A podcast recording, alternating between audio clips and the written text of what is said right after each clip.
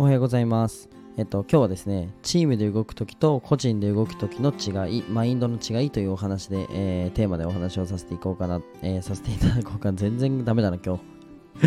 いただこうかなというふうに思います。えっと、何か今個人で、えー活動だったり頑張ってるよって方にぜひ、えー聞いてほしい内容となります。まあ、えっと、あとはまあ組織で何か動いてるよって方も、まあ、聞いてほしいんですけど、ちょっとね、うん個人の時と、まあ、チームの時を比較して、まあ、僕はちょっと直近ね、両方味わってみて、まあ、少しね、あのマインドの変化みたいなのがあったので、ちょっとお伝えしたいかなというふうに思います。なので、できたら個人事業主さんですね、聞いてほしいなというふうに思います。ぜひ最後まで聞いてください。はい。もしかしたら終わった後には、この放送が終わった後には、あ、チームってちょっといいかもっていうふうに思うかもしれないです。なので、そこのね、まあ、えっと、思いっきりリスクをかけて チームを組むっていうよりかは、あの、まずはね、自分のできる範囲から少しずつ仲間を作るっていうのはすごい大事だと思いますので、まあ、そこについてね、お話をしていきたいかなというふうに思います。まあ、実際にこうやってスタイフを発信することも、あのーコメント、優しい、あの、あったかいね、コメントをいただいたり、レターをいただいたり、これってなんか、うんと、個人でやってるように見えて、まあ、みん、なんだろうな、聞いてくださる方は、チームではないかもしれないんですけど、僕は仲間の一人だなというふうに思っているので、まあ、そういった点でもね、うんと、なんかそういった視点でも聞いてくれたらなというふうに思います。はい。じゃあ今日は、えー、今日も一生懸命喋るので、ぜひ最後まで聞いてください。では、スポンサーコールに入りたいと思います。えーこの放送は日本の文化を広めたいオーストラリアの和紙アーティスト、緑のカエルさんの提供でお送りします。えーカエルさんいつもありがとうございます。えーカエルさんのチャンネルとノート、あと Kindle とインスタですね、概要欄に貼ってあるので、ぜひね、皆さんご覧ください。インスタのアートで、あのトップに PV 動画があるんですね、カエルさんの。あぜひね、もう今見てほしいんですけど、そのカエルさんの、えー、と和紙アートですね。めちゃくちゃ綺麗なので、ぜひね、見てほしいです。ちなみに僕の開催する、えー、と10月14、15の、えーで開催する越谷のね、レイクタウン、埼玉県の越谷のレイクタウンの、えイオンホール B で開催する、えクリエイティブ文化祭というアートの展示会があります。それになんとね、カエルさんも出てくれます。パチパチということで、ぜひね、カエルさんの生の作品が見たいよっていう方も、ぜひ来てくれたらなというふうに思います。はい。あともう一つお知らせで、えっ、と、公式 LINE ですね、概要欄に貼っていますので、まあ、声でマネタイズしたいよって方は、ぜひ、えー来てください。はい。じゃあ、えー本題に入っていくんですけど、そうですね、個人戦とチーム戦の違いみたいなところをお話ししたいかなと思います。まあ、直近でちょっと、えーいろいろチームであ、チームであってと言いますか、まあちょっと、うんと、名前とかは控えさせていただくんですけど、まあ、うん、わかりやすく言うと、そうだな。堅苦しいことをやったんですよ。わかりにくいね。まあ、ある方と僕が1対1で商談した時に、まあ、自分の、うん、とチームメイトのことを少し悪くと言いますか、うん、なんだろう、まあ、あのーさせてください。ちょっと悪く言われちゃったんですね、チームの方を。その時に、ちょっとごめんなさい、まだ、あのー若いからなのか、自分のことを悪く言われるよりも、何十倍もムカついちゃって。もちろん態度にはね、あのイライラしたとかムカついたって態度にはお相手には絶対出さないんですよ。もう大人なので さすがにね出したりはしないんですけど、チームメイトのことを言われるのがめちゃくちゃイライラしてですね、その後全力であの仕事して、なんとかね、僕のストレス発散ってもう仕事で結果出すことなんですよ。ストレス発散というか、あのーなんだろう、前向きにガッて進む瞬間がもう仕事することなので、思いっきり仕事はかどったんですよね。すごいなんか、あのーイライラしちゃって、で、そのモヤモヤの中で仕事を進めると生産性は多分良くなかったかなとは思うんですけど、すごい進んだんですよ。で、これ何が言いたいかっていうと、一人で進んでると、なんか自分のことを、自分の悪口言われるのとかってそんなに、まあ、ちょっときついよっていう方もいるとは思うんですけど例えば僕の場合はなんかアンチコメントがあったとかアンチのレターもらったとか何にも思わないんですよ正直。何にも思わないんですね。で自分のこと悪く言われるのはよくてなんか悪口って言われた方が本当主役だなと思ってて僕はその方のことを考える時間ってないのであの勝手に向こうが僕のことを考えてくれて僕のその悪いところを探してくれてるのでそれをまあ言ったらあの何でしょう。悪口が僕の耳に入った時にもしかしたら僕の改善点が見つかるかもしれないんですよ。なので勝手に改善点を見つけてくれてるって可能性もあるので僕としては悪口を言ってくれて構わないんですね。なので全然いいんですけどそのチームの人とか自分の大切な人を悪く言われた瞬間ってめちゃくちゃムカつきませんかね？これ僕だけかなわかんないんですけどいや僕だけなはずはないと思うんですけど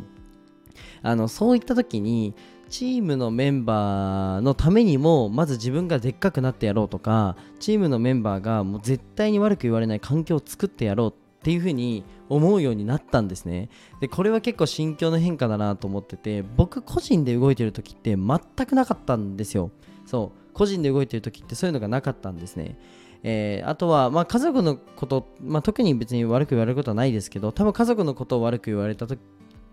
言われたらっていうのを想像すると、まあ、ちょっとイライラするイライラしたり、まあ、ちょっとムカつくなみたいなことが感情的にはあると思うんですけど、まあ、それがねあのチームであの起きた時に同じように思ったんですね。なのでなんか一緒に働く、えー、お仕事をするそのメンバーチームっていうのは本当になんか僕にとって、まあ、家族ぐらい大切な存在なんだなっていうふうに改めて思いました。なのでねうんと、まあ、お仕事とかだと特に、まあ、お金の関係で離れたりとかちょっとごちゃごちゃしたっていう職場とかあると思うんですよ。ただなんか目的は多分一緒で会社のまあ、理念とかそこの属す属す会社のまあ目的ってあると思うんですよ。そこに向かってみんなで一緒にその、まあ、例えばそこで雇用して働かせてくださいっていうふうに言って面接をして働いてると思うんですねなのでそこの会社の理念を一緒に追ってるって考えるとあの本当にかけがえのない仲間だと、まあ、綺麗事なしで思うんですね。なので、まあ、結構、そうだな、まあ、なんか飲み屋とかあまり行かないですけど、行くと結構サラリーマンで、なんだろうな、同じ会社で、えー、上司の悪口とかよく聞こえたりするんですよ。僕、あのココイチのカレーが好きで、ココイチよく行くんですけど、あの結構な、現場の方とかってわーって上司の悪口とか言ってるの聞こえるんですけど多分同じ会社で属してて同じ理念のもと働いてると思うんですよなのでだからこそ上司は多分部下に厳しく言うしみたいなところがあると思うんですよねそれをねあの若手は絶対にキャッチするべきだしあのなんだろうなその家族じゃないですけど血はつながってないけどその同じ目的に進んでる仲間って考えると,、うんと、すごいね大切な関係だと思うので、うん、なんかそういったところを大切にしようっていうふうに僕は思いました。でこれは、えーと、今回ねじゃあきれい事だけ並べてなんかみんなでなんだ家族みたいに仲良く毎日住もうっていう話ではなくてこういうマインドの方がうまくいくっていうことが分かりました、まあ、なんでかっていうと僕のそのチームの、まあ、メンバーの一人がえー、悪くというか、まあそんな感じで言われたんですよ。悪くは言ってないけど、遠回しね ちょっと言われちゃって、僕はめちゃくちゃカリカリしちゃって、その後のその自分のこれをエンジンにしてやろうっていう馬力って半端なかったんですよね。で、これはすごい大事で、なんか自分のために行動するとか、それでをエネルギーにするっていうのももちろんいいんですけど、えー、なんか誰かのためにって思った方が結果なんかあのエネルギーになるんですよね。自分のためだけに動くってすごい限界があって自分のためプラスアルファ、まあ、家族のためとか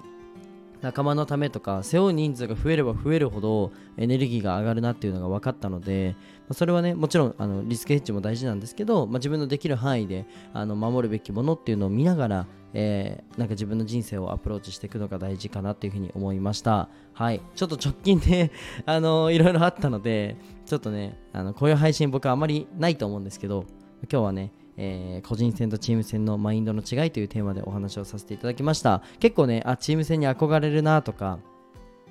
あると思うんですよね。僕自身も個人であのやってて本当に誰のあのー、助けもないと言いますかもう本当に自分で01を作る時には結構なんだろうなうん僕らしくないことを言うとまあ涙流したりもしたんですよ。なんでかっていうと